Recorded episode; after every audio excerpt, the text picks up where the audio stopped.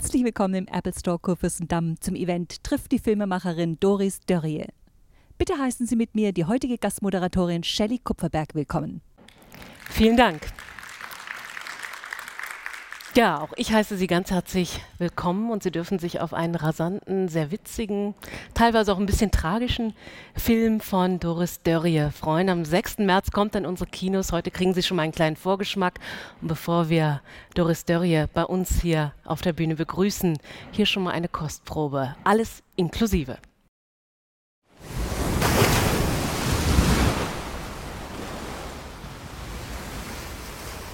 When the truth is. Meine Mutter hatte den schönsten Busen vom ganzen Strand von Torremolinos. Jeden Abend habe ich zu Gott gebetet, bitte gib mir auch so einen Busen. Aber sonst lass mich auf gar keinen Fall so werden wie sie.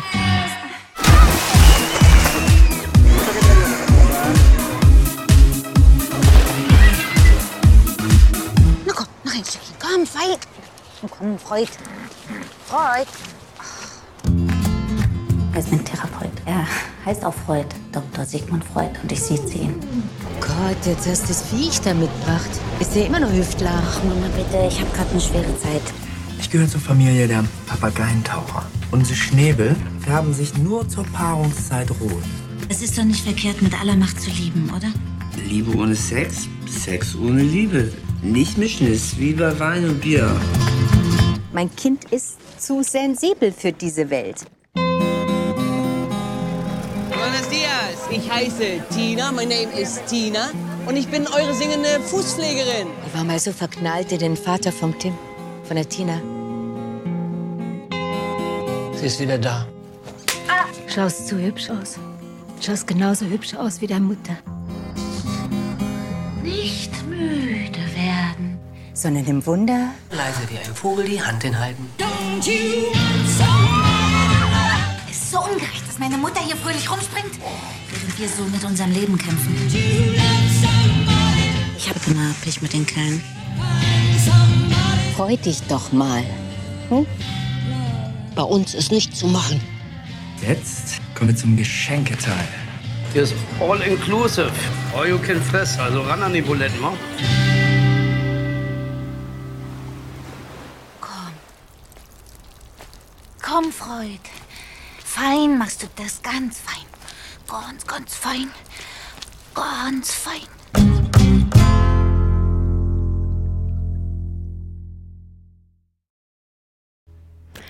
Alles inklusive. Herzlich willkommen. Doris Dörrie.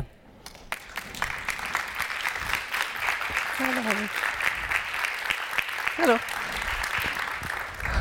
Hallo, einen schönen guten Abend. Danke, gleichfalls.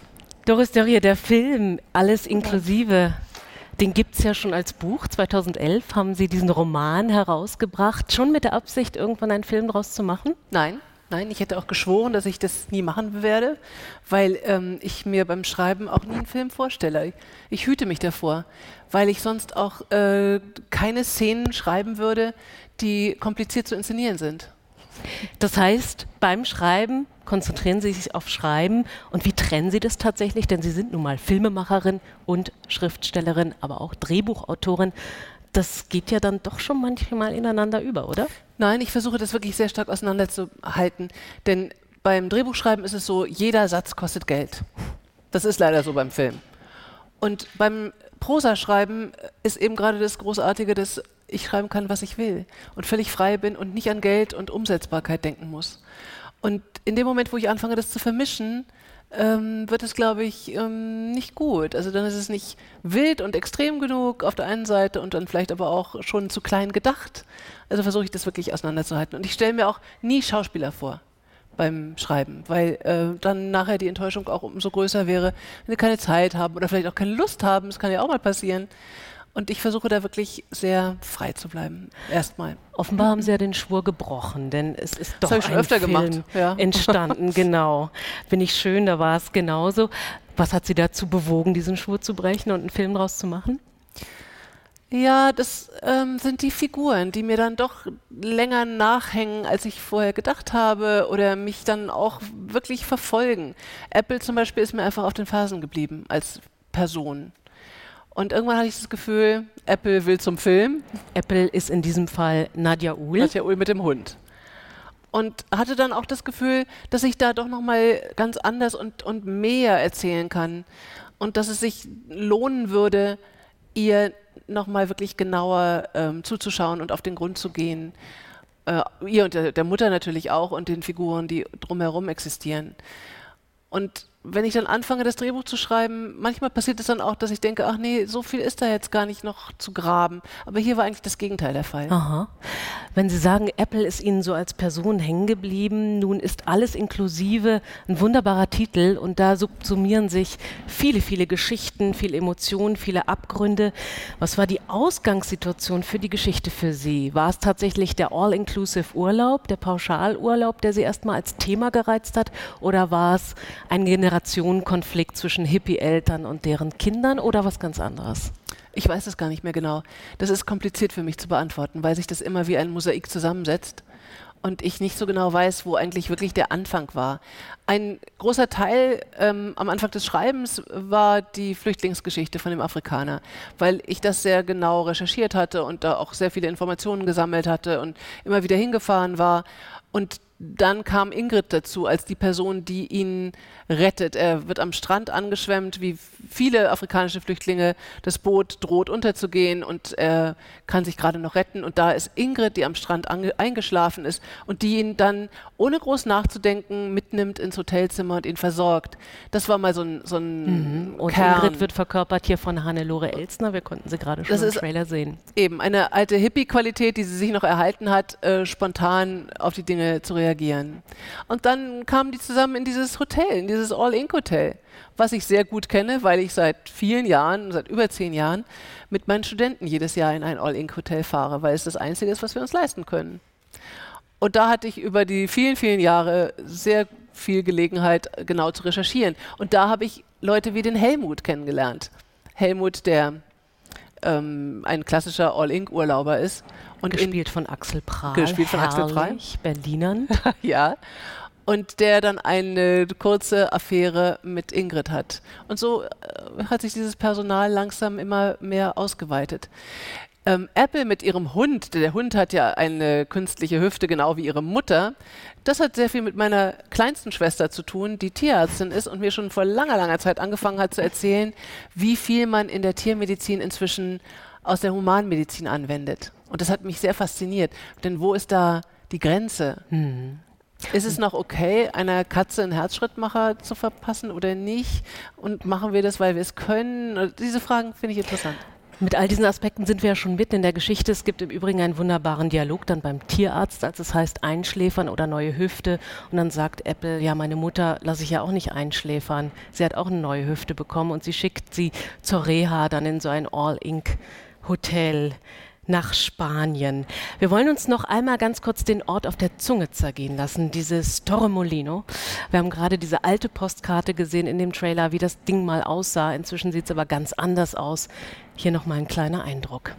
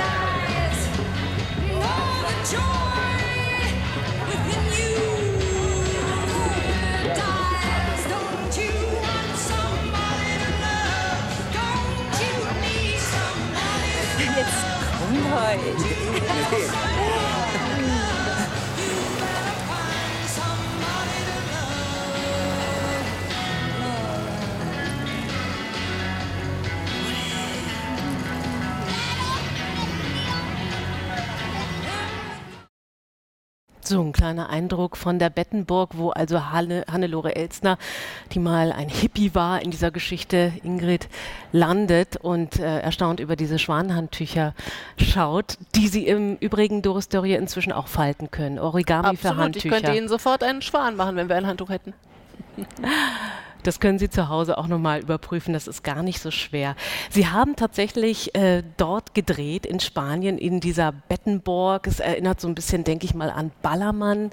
Ähm, vielleicht können Sie uns ein bisschen was von diesen Drehmomenten erzählen. Sind das Statisten, die wir da sehen? Nein, das sind alles die wirklichen Urlauber. Das war schon auch Teil dieses Projekts und eine sehr sportliche Ansage, dass wir gesagt haben, wir wollen genau da inmitten dieses Trubels drehen und ähm, wollen da auch nicht die Dinge komplett kontrollieren, sondern wir lassen es halt auf uns zukommen und schauen, wie wir das irgendwie integrieren können. Und das hat wahnsinnig gut geklappt, weil die Urlauber einfach nur Urlaub machen wollen und es ist ihnen dann auch völlig egal, ob dann auch irgendwie so ein Filmteam irgendwas dreht. Ähm, und da ist dann die Wassergymnastik und das unterscheidet sich alles gar nicht so großartig, Filmteam und Gymnastik. Und äh, das war für die Schauspieler schon auch sehr anstrengend, weil natürlich ständig Unterbrechungen passieren, zum Beispiel wegen der Wassergymnastik oder weil irgendjemand in den Pool springt oder über die Schauspieler fällt ein Urlauber, der dann nicht so genau guckt. Aber die beiden, besonders ähm, Hannelore Essner und Axel Prahl, die davon sehr betroffen waren, die haben das mit großer Gelassenheit hingenommen. Hinak Schönemann ist vor dem normalen Publikum auch aufgetreten als als Transe, die er in dem Film spielt und hat äh, deutsche Schlager gesungen. Und wir haben uns da wirklich komplett integriert. Und das war eigentlich auch eine tolle Erfahrung, weil man sehr flexibel sein muss und weil man eben aber auch das mitbekommt, worum es mir sehr stark ging, ähm, dass man so seine Hochmut vielleicht gegenüber diesem All-Ink-Betrieb sehr schnell verliert, weil einem klar wird, dass es für sehr, sehr viele Leute halt wirklich diese sieben Tage Pause von einem sehr, sehr anstrengenden Leben sind. Und in diesen sieben Tagen wird man bedient und kann so viel essen und so viel trinken, wie man will. Und man braucht nicht drüber nachzudenken, kann ich mir das noch leisten oder nicht. Und ähm, ist meine Familie jetzt schon wieder sauer, weil ich nicht noch irgendwie was spendiere und springen lasse. Nein, man ist von all dem erlöst, wenigstens eine Woche lang. Und das ist für viele wirklich eine sehr wichtige Pause. Mhm. Das finde ich auch immer wieder bemerkenswert bei Ihren Filmen, dass Sie so einen liebevollen Blick auf den Normalo, auf den Durchschnittsdeutschen haben. Auch hier ist das wieder so. Sie stellen die Menschen nicht aus, die man da sieht, auch wenn das nicht immer so schön anzusehende Typen sind, die da massiert werden oder die da äh, zugucken bei der Karaoke-Playback-Show oder wie auch immer und Wassergymnastik machen. Aber es sind Menschen wie du und ich letztlich. Eben. Also man sieht sie auf der Straße, man hat sie überall, man ist es möglicherweise auch selbst. Eben, ich habe nicht das Gefühl, dass ich mich äh, da unterscheide. Und auch diese Hässlichkeit, die Sie ansprechen, die wenigsten von uns sehen jetzt irgendwie so super prima im Bikini aus. Und da dann auch zu sagen, hey, ich sehe so aus, wie ich bin und das Leben, man sieht mir das Leben an und ich kann es jetzt auch nicht ändern. Ich will einfach nur in der Sonne liegen und mich erholen und diese Pause genießen. Äh, das hat etwas sehr Anrührendes auch. Mhm. Und Axel Prahl verkörpert herrlich diese Rolle, können Sie sich wahrscheinlich vorstellen, als Krankenpfleger, der mal wirklich eine Auszeit braucht aus seinem harten Job und ihm ist es total wurscht, wie viel er frisst, all inclusive, wie Sie schon sagten. Und er hat seine kranke Mutter zu Hause, einen Pflegefall, das sagt er nur so in einem Satz, aber das ist etwas, was ich natürlich auch sehr stark immer wieder gehört habe von den Leuten in den Hotels. Weil ich so viel Zeit da verbracht habe, habe ich mit vielen geredet.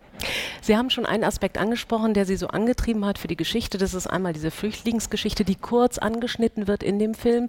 Für mich persönlich stand noch viel mehr im Mittelpunkt der Generationskonflikt, also Hippie-Eltern und äh, Kinder, die irgendwie auf der Suche sind, die desperat sind und so richtig nicht andocken am Leben. Sei es die Transe Tim bzw. Tina, die nur nicht immer auf der Suche nach der richtigen Liebe ist und nicht genau weiß, Männlein, Weiblein, wie auch immer und irgendwie auch Opfer dieses All-Ink-Betriebs wird die Flu Fußpflege dort betreibt und eben auftritt in diesen Playback-Shows. Und dann gibt es natürlich Nadja Uhl, also Apple. Dieser Name sagt auch schon viel. Als Ja, Hippie-Tochter. hier? Genau. Ganz passend für den Abend, die immer an den Falschen gerät. Es ist eine herrliche Geschichte, aber es ist natürlich auch eine tragische Geschichte. Wie sehr haben Sie Menschen aus Ihrer, naja, sind Jahrgang 55, also so eine Zwischengeneration, würde ich sagen, aber wie sehr haben Sie diese verlorenen Hippie-Nachfahren tatsächlich auch um sich so beobachtet? Ja, die kenne ich schon auch sehr genau. Ich habe ähm, in den USA studiert, wo es die Hippies gerade noch gab und dann habe ich sie immer wieder gesehen in Spanien. Habe sie auch jetzt inzwischen dann wieder gesehen, wo sie dann mit 70, wie, wie Ingrid in dem Alter, äh, putzen gehen für junge, reiche, Kreative aus Berlin, die da ihre Villen haben, zum Beispiel auf Ibiza. Ähm, die habe ich immer sehr genau im Auge behalten, weil ich mal als Teenager, ein bisschen älter, also war 17, 18, auf die Kinder der Hippies damals aufgepasst habe an diesen Stränden. Und damals ähm, ist mir schon doch sehr stark ähm, aufgefallen, dass diese Kinder zwar sehr frei waren, aber gleichzeitig auch so ein bisschen wie Astronauten mir vorkamen. In einem doch sehr ähm, bindungslosen Raum umhergeschwebt sind. Und das hat mich als Eindruck auch nie wieder verlassen. Und dann habe ich diese Kinder von damals als Erwachsene wieder getroffen. Und alle haben immer wieder dasselbe erzählt, dass sie diesen sicheren Boden unter den Füßen vermissen. So wie Apple eben, die immer noch darunter leidet, dass sie sich so sehr nach Sicherheit sehnt und diese Sicherheit natürlich nicht finden kann, weil der Boden unter unseren Füßen in der Regel auch für immer wackelig bleibt, weil alles sich ständig verändert. Also wir können uns eigentlich ja auf nichts verlassen. Sie arbeiten ja immer wieder mit Rückblenden in dem Film und wir erfahren auch, dass Apple mit ihrer Mutter also an diesem spanischen Ort am Strand im Zelt mehr oder weniger aufwächst. Es wird Schmuck verkauft und ansonsten ist ihre Mutter also fleißig unterwegs, um Männer zu vernaschen und Apple steht immer ein bisschen verloren da. Man hat wirklich, man leidet mit diesem Kind mit. Später als erwachsene Frau erleben wir sie dann immer wieder, wie sie weiter verloren durch die Welt geht und auf der Suche ist also nach einer Liebe. Und der einzige, der sie wirklich versteht, ist ihr Hund, ein Mops namens Sigmund Freud, der auch nur gesiezt wird. Um den geht es auch ganz zentral. Und interessant fand ich, dass Ingrid aber ihre Hippie-Mutter dann also in dieser Bettenburg trotzdem total cool ist und irgendwie das lebt und sich, was sie gerade möchte und sehr intuitiv leiten lässt. Und so kommt es dann auch zu mehreren Begegnungen mit Axel Prahl und irgendwann landen die beiden tatsächlich auch in der Kiste. Auch hier ein kleiner Ausschnitt, wie die beiden dann miteinander umgehen.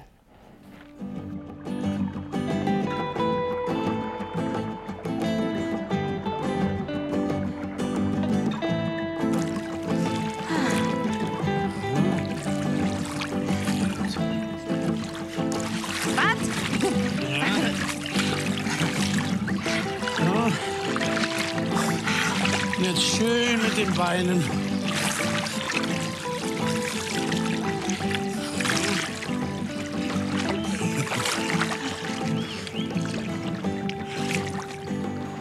Ah, schön festhalten.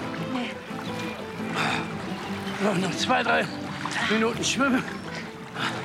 Und dann gibt's ja auch schon Kaffee und Kuchen. Ich habe heute Nachmittag was vor. Kein Problem, da mach ich doch mit. Nee, da machst du nicht mit. Dann hast du schon einen anderen. Hm, Mit nur einen. Hey Mensch, du. Haben wir denn ja keine Zukunft? Jetzt wir beten. Ach, Helmut, ihr habt noch nie so viel von der Zukunft gehalten. Eher von der Gegenwart. Die Gegenwart ist doch nur gut, wenn du weißt, dass du eine Zukunft hast.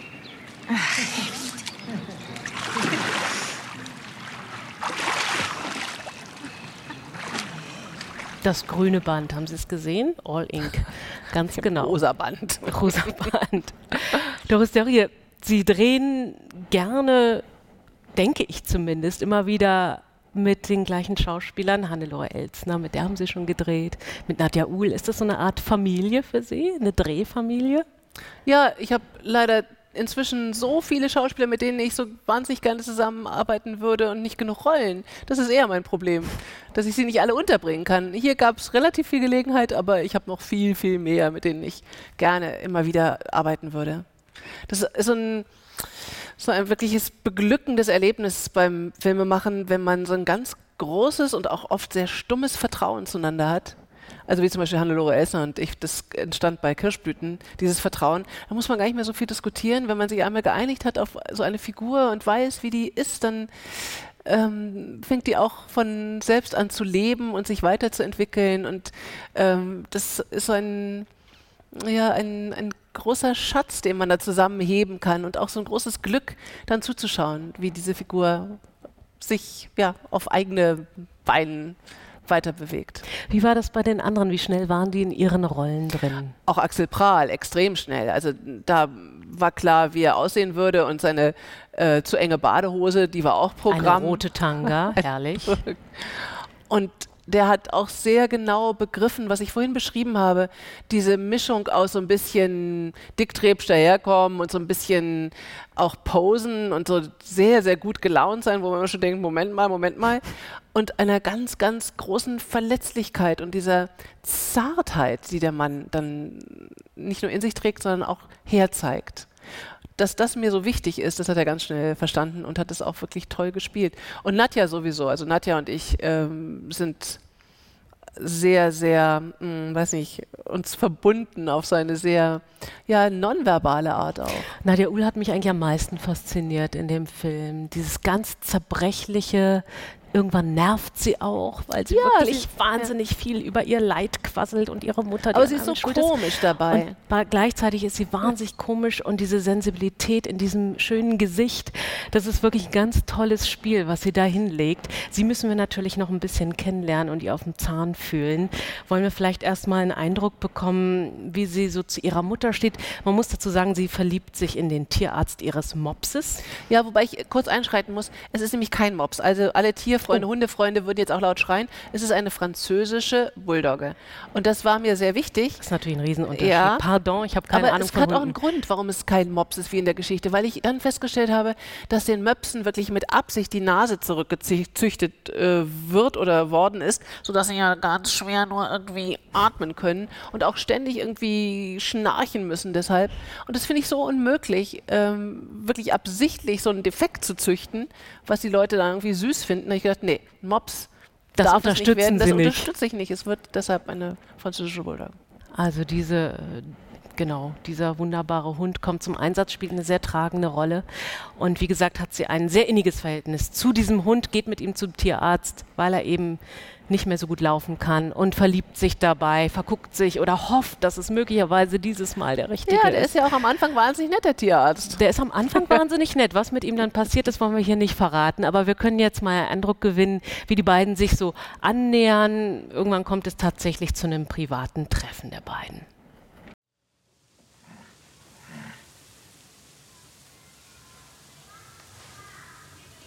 Smile. Smile. Also, Smile. Das ist von Yoko Ono. Wie, Yoko Ono hat das da oben hingeschrieben? Nein, das war meine Mutter. Das hat sie mir zum Einzug geschenkt. Das war alles? Ja. Meine Mutter glaubt nicht an materielle Dinge. Aber nur, weil sie mal pleite ist.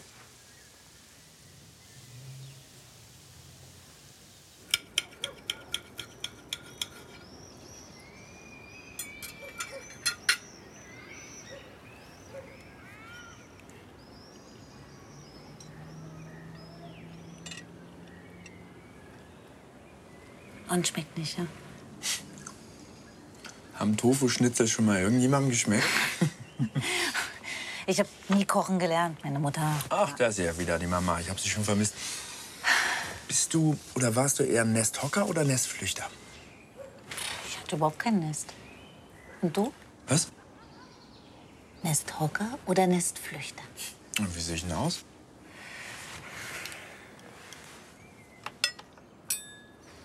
Ich weiß nicht. Ich gehöre zur Familie der Papageientaucher. Unsere Schnäbel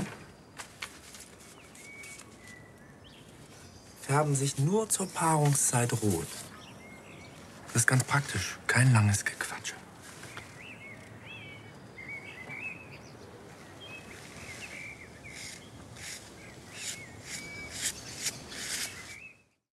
Fabian Hinrichs spielt diesen wunderbaren Tierarzt. Ob der so wunderbar ist? Wir verraten es nicht, müssen Sie selber schauen. Wir würden uns sehr freuen, mit Ihnen auch ins Gespräch zu kommen. Vielleicht haben Sie Fragen an Doris Dörrie, ist eine wunderbare Gelegenheit. Wir haben hier Mikrofone im Saal, die können Sie sich schnappen, beziehungsweise werden die Ihnen gereicht und dann können Sie gerne Fragen stellen. Gibt es spontan welche? Viele Gestreifte im Publikum, wie ich auch, stelle ich gerade fest. Was mich interessieren würde, Doris Dörrie, Sie sind einige, gibt es schon eine Frage, sind eine der wenigen sehr erfolgreichen deutschlich, deutschen weiblichen Regisseure. Ja, leider, gell? Genau, Ja. leider. Ist das ein Thema für Sie? Ja, ist es schon. Weil ich, als ich angefangen habe, ganz fest davon ausgegangen bin, dass das nicht so bleiben würde. Dass es dann irgendwann wirklich so 50-50 sein würde, mindestens. Und ein paar Davon Jahre sind wir noch später weit und dann noch ein paar Jahre später und noch ein paar Jahre später ist es immer noch so, dass ich wirklich eine der ganz, ganz wenigen bin. Sie unterrichten auch an der Uni, an der Filmhochschule. Woran liegt da denn? Was zwei denn? Professoren an der ganzen Filmhochschule. Und was ist los? Was ist mit den. Frauen in diesem Land? Ja, ich bin nicht so sicher, Sie sagen das so, als wären es die Frauen schuld. Nein, Mhm. es sind natürlich die Männer, das ist völlig klar. Aber wo Ja. tatsächlich sehen Sie Stellschrauben? Das Problem? Ich würde auch gar nicht sagen, dass es die Männer jetzt ähm, allein schuld sind. Ich glaube, viele wären durchaus bereit, die Dinge zu ändern, aber ähm, die Strukturen sind immer noch so. Und da wirklich tiefgreifend eine Veränderung zu schaffen, das können wir, glaube ich, nur zusammen. Und das ist dringend nötig. Sie sagten gerade, Professorinnen gibt es so wenige. In der Tat, das ist Ja, eine doch. erschreckende. Zahl, wenn man das in Ja. Prozent. Ich habe schon wieder verdrängt, aber es ist wirklich ganz, ganz wenig. Oder in den Chefredaktionen schaut. oder man Ja. kann eigentlich überall hinschauen. Eigentlich ich hoffe, hier ist es anders. Ist es hier anders? Ist es hier anders? Wir hoffen mal. Es ist die berühmte gläserne Decke, glaube ich. Nein, die gläserne Decke ist ja nochmal was anderes. Die gläserne Decke ist ja äh, Karriere zu machen bis zu einem bestimmten Punkt und dann nicht in das, äh, dieses Top-Segment vordringen zu können. Wir sind weit entfernt von, diesem, äh, von dem Top-Segment. Bei uns fängt das schon sehr viel früher an, dass Hm. es nicht mehr weitergeht. Ermutigen Sie äh, weibliche Studenten, da auch weiter dran zu bleiben? Ja, Ist natürlich, das natürlich. Auch tatsächlich ein Thema mit denen? Klar, aber natürlich ist es schon auch so, dass viele von ihnen dann nach dem Studium, im Studium ist es sehr gleich verteilt, nach dem Studium dann merken, oh la la, also Beruf, gerade das Filmemachen und äh, das, eine Familie zu haben, zu verbinden, ist verdammt schwer. Und das wird ihnen heute nicht leichter gemacht, als es mir vor inzwischen wirklich fast 25 Jahren nicht leicht gemacht wurde. Mhm. Und dass es da so wenig Entwicklung gibt, das ist traurig. Das ist äh, deprimierend, in ja, der Tat. Weiter versuchen, Dinge zu verändern. Allerdings. So, jetzt gab es hier eine Frage. Bitte schön, Ihnen wird ein Mikrofon gereicht. Ähm, Ich habe zwei praktische Fragen. Zum einen, ähm, wenn Sie die Seminare im All-Inclusive-Hotel äh, geben, Mhm. wie stellt man sich das vor? Also wo macht man das in so einem All-Inclusive-Hotel? Zum anderen, ähm, wenn die Urlauber dort äh, als die normalen Urlauber als Statisten aufgenommen wurden und manchmal vielleicht gar nicht mal vorteilhaft. Ähm, also wussten Sie das vorher? Haben die alle was unterschrieben oder äh, wie ist das geschehen? Ja, also zur ersten Frage, wie können Sie sich das vorstellen? Ähm, wir betrachten das Hotel an sich schon als ähm, Rechercheobjekt. Und jedes Mal wieder gibt es neue Themen. Es hat sehr oft was mit Tourismus zu tun, aber es hat auch was mit zum Beispiel Arbeitslosigkeit in Spanien zu tun, wenn wir jetzt gerade in Spanien im Hotel sind. Oder es hat mit der Flüchtlingssituation zu tun, weil diese Hotels ja direkt an den Stränden auch gebaut sind, wo die Flüchtlinge an Land äh, kommen oder gekommen sind. Ähm, das variiert sehr stark, aber es hat auch oft wirklich damit zu tun, ähm, Träume zu untersuchen. Wovon träumen wir, wenn wir Urlaub machen? Und da genau hinzuschauen und sich auch die Zeit zu nehmen, wirklich stundenlang, über vier, fünf, sechs Stunden an einem Ort sitzen zu bleiben und den Leuten zuzuschauen und genau mitzuschreiben oder auch mit ihnen dann Kontakt aufzunehmen und zu sprechen, Interviews zu führen. Ähm, so sind die Seminare, so ungefähr. Also es gibt wieder jedes Mal wieder einen neuen Aspekt, aber so ähnlich. Aber es geht auch so weit, dass wir genau aufschreiben, ähm, wie ein Frühstück abläuft, was für eine Choreografie ein Frühstück in diesen Riesenhotels hat. Da sind jeden Morgen 1000 Leute im Frühstückssaal, da wo wir gewohnt haben während des Drehens. 1000 Leute. Und es gibt Kellner, die sind wie Heilige, die nie die Geduld verlieren, immer noch wirklich ähm, freundlich sind und zugewandt sind. Und solche Dinge beschreiben wir dann, weil es mich auch sehr fasziniert, wie das überhaupt funktioniert. Ihre zweite Frage, ja, es wurden alle gefragt, alle Urlauber, die zu sehen sind im Film, wurden natürlich gefragt. Und das Erstaunliche war, dass niemand, wirklich niemand, jemals etwas dagegen hatte. Ich habe immer wieder äh, selbst gefragt oder auch ein Aufnahmeleiter, sind Sie sicher, dass Sie hier sitzen bleiben wollen? Denn Sie sind im Bild und Sie werden auch immer weiter im Bild dann bleiben mit der ganzen Szene. Egal, egal. Die Leute waren wahnsinnig lässig und wahnsinnig ähm, tolerant und wir sind ihnen nicht in die Quere gekommen und sie uns nicht. Also es war sehr viel einfacher, als wir gedacht hätten. Ab und zu mussten wir dann halt mal unterbrechen, weil dann wieder die Wassergymnastik dran war, klar, oder irgendwas, irgendein anderes Spiel. Aber das ging eigentlich alles sehr gut. Man wird auch immer schön auf die Szenen eingestimmt, weil die Musik dann schon im Hintergrund so schön puckert. Ja, ja. Die puckert natürlich immer, das muss man schon auch wissen, wenn man, man so einen Urlaub macht. Ja. Aber es ist nicht nur, also, also es, man lernt sehr gut flexibel zu sein, das ist schon auch ein gutes Training. Und zum anderen bekommt man natürlich auch sehr, sehr viel geschenkt, weil sehr viele Leute dann auftauchen, die man so auch als Komparsen nie gefunden hätte. Gibt es eine weitere Frage? Doris Dörrie, Sie sagten gerade, Sie haben schon mal in Spanien gedreht. Das war, glaube ich, 1997. Ähm, Bin ich schön, Bin ich schön, ja. ganz genau. Und nun hat sich ja viel in Spanien getan, nicht nur in die schönste Mhm. Richtung. Wie sehr haben Sie das tatsächlich jetzt beim Drehen mitbekommen? Wie hat sich die Atmosphäre Nein. verändert durch die Krise? Ja, das wusste ich vorher natürlich, weil ich schon im Vorfeld zur Vorbereitung des Films, aber davor eben auch schon zur Recherche da war. Ähm, und äh, zum Teil handelt natürlich auch der Film von dieser großen geplatzt, geplatzten Blase, von diesen Wunschvorstellungen, äh, von denen alle Abschied nehmen müssen, ein Stückchen oder auch mehr. Ingrid von ihrem alten romantischen Spanien, aber auch natürlich die Spanier selber, die jetzt vor diesen endlosen leerstehenden Siedlungen stehen, die auch im Film vorkommen. Da gibt es eine deutsche Maklerin, die da durchführt. Eine Deutsche im Dirndl. Im Dirndl, ja, Herrlich weil das verkaufsfördernd ist. und die sich natürlich auch fragen müssen, was haben wir uns dabei gedacht und was haben wir mit unserem tollen, schönen Land gemacht und besonders mit dieser traumhaften Küstenlandschaft. Was haben wir damit angerichtet? Es sind aber nicht die Spanier natürlich allein, sondern dazu gehören zwei, wie bei den meisten Dingen gehören zwei dazu. Und dazu haben auch wir sehr stark beigetragen, weil wir natürlich auch immer die Sonne möglichst billig haben wollten. Die Spanier haben uns die Sonne verkauft und wir haben sie für möglichst wenig Geld gekauft. Und so ist das entstanden. Und das wieder loszuwerden, das wird sehr schwierig werden. Sie haben ja in den USA studiert und auch gelebt, haben sich dann doch aber entschlossen, hier in Deutschland tätig zu sein, hauptsächlich. Warum? Weil Deutsch meine Sprache ist und weil dieses äh, Land mein Land ist mit all seinen komplizierten Gegebenheiten und weil ich über dieses Land erzählen möchte und über die Leute, die hier leben. Und ich habe mich in Amerika zwar sehr wohl gefühlt, aber ich war natürlich auch immer fremd und ich war auch in der Sprache fremd, auch wenn ich es flüssig sprechen kann, ich kann trotzdem nicht mit der Sprache so spielen und so fein umgehen wie mit meiner Muttersprache. Und irgendwann habe ich gemerkt, ich kann gar nicht mehr so richtig gut Deutsch sprechen. Es fallen mir immer erst die englischen Wörter ein und dann die deutschen. Und da habe ich Angst gekriegt. habe gedacht, nein, wenn ich das verliere, dann verliere ich ja mein Haupthandwerkszeug. Und auch über das fremde Land zu erzählen, über Amerika zu erzählen, ist was völlig anderes, weil der Blick von außen doch auch immer ein Blick von außen bleibt, glaube ich, Mhm. und nicht wirklich ein innerer Blick werden kann. Und deshalb gehöre ich hierher und meine Geschichten spielen hier und ich möchte auch über dieses Land weiter erzählen. Darüber können wir uns wiederum sehr freuen. Ah, Gerade bei diesem Film kann man wieder dieses, ja, der Blick, der liebevolle Blick auf das normale Leben, aber auch auf schräge Vögel. Wir sind nicht schön alle schräge. Vögel. Klar, jeder ist anders seltsam, wie Einstein mal gesagt hat. Ähm, gibt es weitere Fragen an Doris Dörrie? Dann würde ich ganz gerne zum Schluss wissen, Doris Dörrie, Sie sind wahnsinnig vielfältig. Sie inszenieren ja auch Opern, Sie schreiben für Kinder, für Erwachsene, Sie schreiben Drehbücher, Sie unterrichten und dann machen Sie tatsächlich auch Filme als Regisseurin. Das ist ja eine Menge Holz, muss man sagen. Brauchen Sie diese Abwechslung? Ja, die Abwechslung brauche ich unbedingt, denn das Schreiben ist doch eine sehr einsame Angelegenheit. Man wird auch seltsam, wenn man sehr, sehr, sehr Noch lange... seltsamer. Noch seltsamer.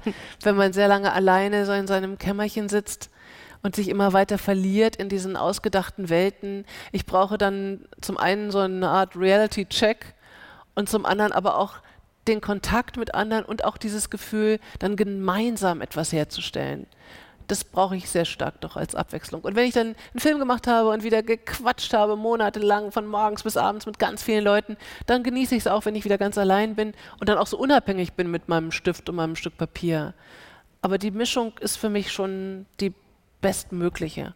Und ich bin mir sehr bewusst, dass es auch eine sehr, sehr ähm, besondere und sehr privilegierte Situation ist, das beides zu machen und machen zu dürfen. Und Sie geben es offensichtlich auch gerne dann weiter. Ja, das habe ich aus Amerika so ein bisschen mitgebracht. Da gehört es einfach dazu, dass wenn man Erfolg hat und wenn man vielleicht so zwei, drei Dinge begriffen hat und viel mehr hat man wahrscheinlich dann in seinem ganzen Leben auch nicht begriffen, professionell, privat auch nicht, aber gut, anderes Thema, dass man das dann weitergibt. Das tut man so. Und das finde ich eigentlich so eine ganz schöne Einstellung, dass man das dann wieder an die, an die Neuen, an die Nächsten versucht weiterzugeben. Doris Dörrier, danke, dass Sie heute hier zu Gast waren. Alles inklusive, also ab 6. März in den Kinos. Schauen Sie sich den Film an. Es ist wirklich ein wunderbarer Streifen. Gratulation dazu und vielen Dank Dank. für Danke den Ihnen. Besuch. Schönen Abend. Danke Ihnen. Vielen Dank.